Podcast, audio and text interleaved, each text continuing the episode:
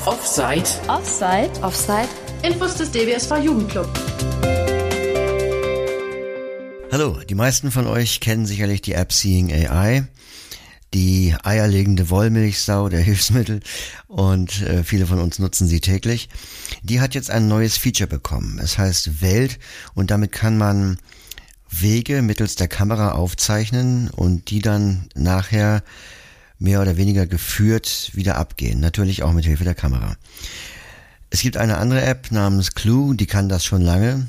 Also die kann das schon seit Jahren. Die App äh, hat aber auch nur dieses eine Feature, also das ist ihr Zweck. Und äh, da es jetzt dieses neue Feature in Seeing AI gibt, habe ich das zum Anlass genommen, mal die beiden Apps, also beziehungsweise diese Features zu vergleichen und mal zu gucken, was taugt das überhaupt und äh, wie unterscheiden die sich. Fangen wir mal an mit äh, Seeing AI. Man kennt ja ganz rechts diesen Kanalauswahlschalter. Es ist kein Schalter, es ist ein Objektauswahlfeld und da wischt man nach oben bis auf Welt und dann nach links und dann kommt das hier. Navigation in Innenräumen. Taste. Navigation in Innenräumen. Schließen. Taste. Routen. Überschrift Direkthilfe. Hinzufügen. Taste. In der Nähe. Überschrift. Schlafzimmer bis Küche. Taste. Ja, das ist jetzt keine weltbewegende Route vom Schlafzimmer in die Küche. Ich habe das zu Hause aufgenommen. Ähm, wichtig noch zu erwähnen, mit hinzufügen kann man eine neue Route anlegen und dann gibt's noch die Überschrift in der Nähe. Und da wird dann eben jetzt diese Schlafzimmer-Küche-Route angezeigt. Die hatte ich in meiner Wohnung aufgenommen in Hamburg. Und eine weitere, die ich in Marburg schon vorher aufgenommen hatte, wird da nicht angezeigt. Eben weil nur Routen in der Nähe angezeigt werden. Wie groß der Radius ist, in dem Routen angezeigt werden, weiß ich jetzt nicht. Aber es ist ja klar, dass man Routen nur nutzen kann, wenn man sich auch vor Ort befindet. Und da sortiert Seeing AI eben vor und sagt, ich zeige dir nur Routen, die du jetzt auch gerade nutzen kannst. So, mit Doppeltipp auf die jeweilige Route bekommen wir ein Kontextmenü. Hinweis. Folgen. Taste. Ist klar, damit würde jetzt die Navigation gestartet. Freigeben. Taste. Damit kann man die Route mit anderen teilen. Nähe. Taste. Ja, unter mehr verbirgt sich nicht viel. Da kann man nochmal Routendetails, Start- und Endpunkt äh, sich anzeigen lassen und die Route löschen. Was man nicht kann, sei an dieser Stelle schon mal gesagt, ist die Route umkehren. Also dann müsste man zwei Wege aufnehmen. Dann gibt's noch Abbrechen und wir gehen zurück. Freigeben. Folgen. Taste. Es wird nach Schlafzimmer gesucht. So, jetzt versucht Seeing AI den Startpunkt zu erkennen. Ich drehe mich um mich selbst, halte dabei die Kamera in die Luft. Das muss sich beim Anlegen der Route auch machen am Startpunkt, damit eben die Umgebung genau gescannt wird und der Startpunkt genau festgelegt werden kann. Route wird geladen.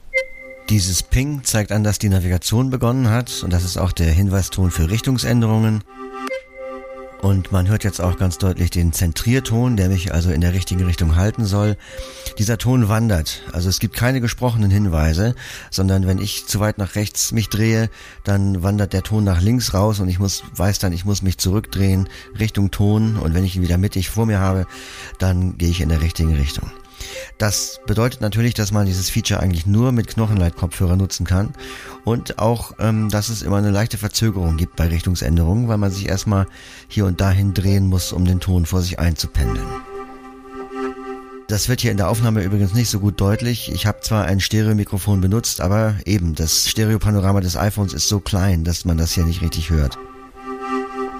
So, mittlerweile bin ich in der Küche angekommen, aber die App findet den Schlusspunkt nicht.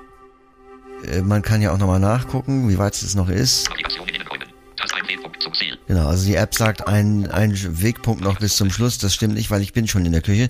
Aber es ist so, dass ich die diese Route tagsüber, also bei wahrscheinlich guter Beleuchtung äh, aufgenommen habe und diesen Test habe ich spät abends gemacht.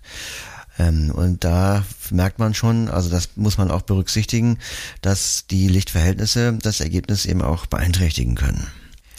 Ja, ich sag gleich noch mal ein bisschen mehr was zu diesem äh, Feature von Seeing AI.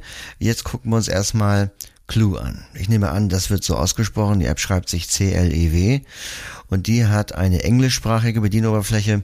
Das ist vielleicht für einige Menschen schon ein K.O.-Kriterium, für mich nicht.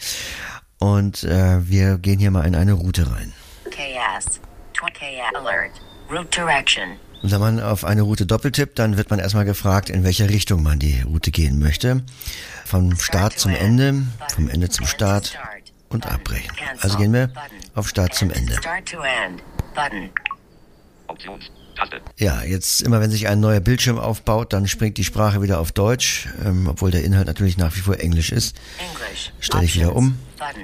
Please align your device with your previously recorded anchor point. Jetzt gibt es hier einen langen Hinweistext, den man natürlich auch überwischen kann, wenn man sich damit schon auskennt, der darüber aufklärt, dass man das iPhone flach halten soll mit dem Bildschirm nach oben, dass jetzt der Ankerpunkt, der Startpunkt erfasst wird und dass man dazu dann den Alignment Countdown Button drücken soll. Das ist der Ausrichtungs-Countdown. Der ist dazu da, dass man, bevor die Navigation beginnt, noch letzte Vorbereitungen treffen kann. So wird das hier gesagt. Ähm, ich drück mal den Alignment Countdown Button. Start. Four, three, two, one, zero. Stop net. Turn around. Align to anchor point. So, die App hat sofort erkannt, dass ich falsch rumstehe und hat mich dazu aufgefordert, mich umzudrehen und ähm, gesagt, dass die Navigation begonnen hat. Das Zentrieren ist hier für mich viel besser gelöst. Man hört dieses Pulssignal. Ähm, das ist einfach da, wenn man richtig geht. Wenn ich zu weit nach rechts bin, dann ist es weg. Gehe ich wieder zur Mitte, ist es da. Gehe ich zu weit nach links, ist es wieder weg. Und ich drehe mich wieder ein bisschen zurück, bis es wieder da ist.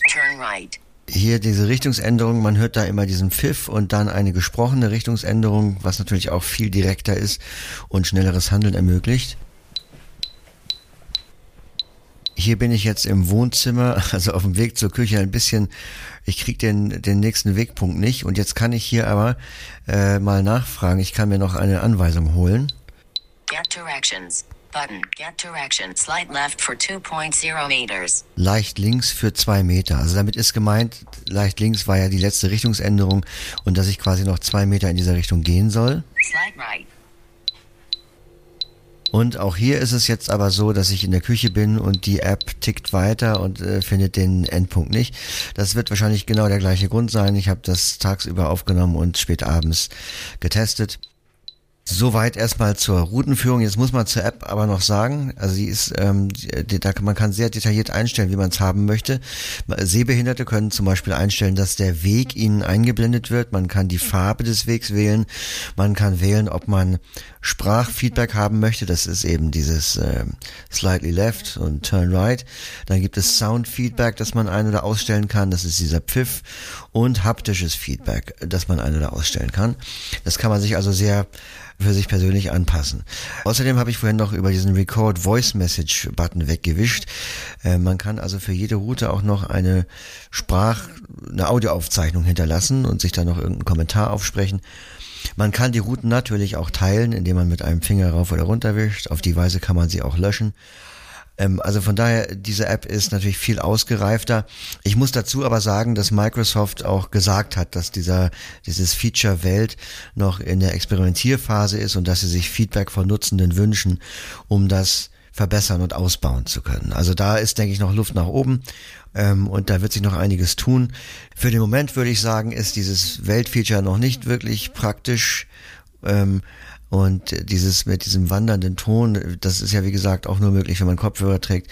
So richtig zielführend im wahrsten Sinne des Wortes ist das nicht. Und meiner Ansicht nach müssten sie auch diesen Ton ändern. Der, der sägt ja den Nerven auf die Dauer.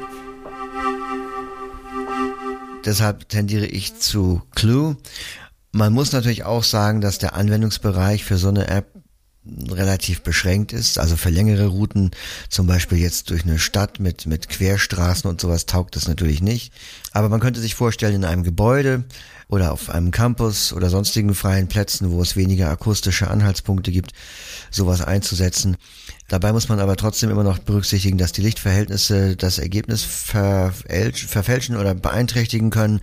Ich meine, dass es nachts dunkel ist, ist mir auch klar, aber es kann ja auch tagsüber unterschiedliche Lichtverhältnisse geben. Und wenn man vollblind ist und ähm, das nicht beurteilen kann, dann ist das schon so ein bisschen iffy. Also das muss man jedenfalls immer im Hinterkopf behalten.